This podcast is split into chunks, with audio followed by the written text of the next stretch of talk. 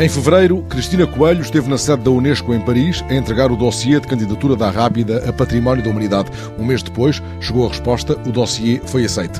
Em junho, houve uma sessão no Parlamento e um desafio à comunidade dos municípios que integram a Serra. Vamos mapear a Rábida.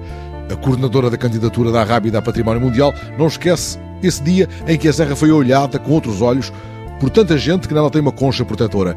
E os valores referidos nesse mapeamento popular coincidem com aqueles que sustentam a candidatura? Sim, porque de facto, sendo uma candidatura mista, com valores naturais e valores culturais, acaba por haver aqui um vivenciar do espaço da população residente e também de quem visita, seja para ir às praias, seja para fazer BTT, seja para caminhar, seja até para uma boa refeição, não é? Nos valores gastronómicos, temos todos estes valores do dossiê da candidatura presentes neste vivenciar do território.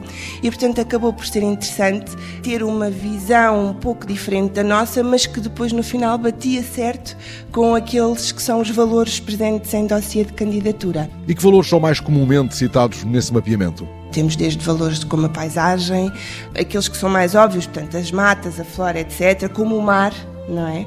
E depois temos os valores culturais. Eh, estão neste momento a decorrer as romarias, os sírios, portanto, as manifestações religiosas. E há, de facto, esta percepção, seja das populações que um, usufruem destes valores, seja do visitante que vem até à Rábida para conhecer. Isto leva-nos ao tanto que justifica a candidatura da Rábida: a beleza da paisagem, a riqueza do património geológico, os contrastes entre serra e mar, o valor ambiental, a identidade cultural. A Convenção de Património Mundial tem 10 critérios. Desses 10 critérios, a candidatura da Rábida trabalhou seis. Dois de caráter cultural, justamente os valores da arqueologia, da presença humana no território e a forma, inclusive, como modelou a paisagem ao longo dos séculos. As questões relacionadas com o património imaterial, justamente os saberes fazer da agricultura, do pastoreio, da vinha e da religiosidade popular, tem uma grande presença no território, seja no convento da Rábida, seja no Cabo Especial. Marcas daquilo a que muitos chamam o caráter sagrado da Serra, que vem de trás, vem de muito trás. Sim, sim. A própria identidade geográfica da Serra é secular, não é?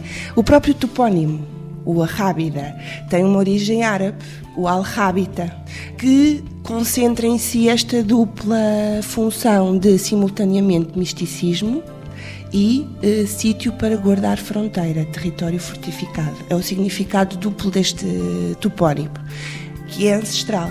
E a Rábida sempre foi um local justamente de mistério, um, o próprio Cabo Especial é um sítio do fim do mundo, não é?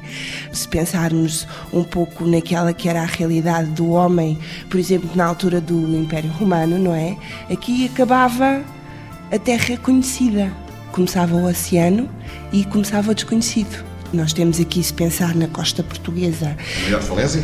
Exatamente, é a maior falésia calcária da Europa e tem na costa portuguesa apenas dois troços de costa virados a sul. Nós, aqui na Rábida e o Algarve. Sendo que aqui na Rábida tem uma serra que faz um limite entre a terra e o oceano, entre o mar. Essa é uma das razões pelas quais também o Mar da Rábida é tão calmo, não é? Porque a serra protege as águas. A serra que protege as águas. Logo à tarde, continuaremos do mais alto da Montanha Sagrada, olhando as águas de um azul rápido, um azul marinho mais perto do céu.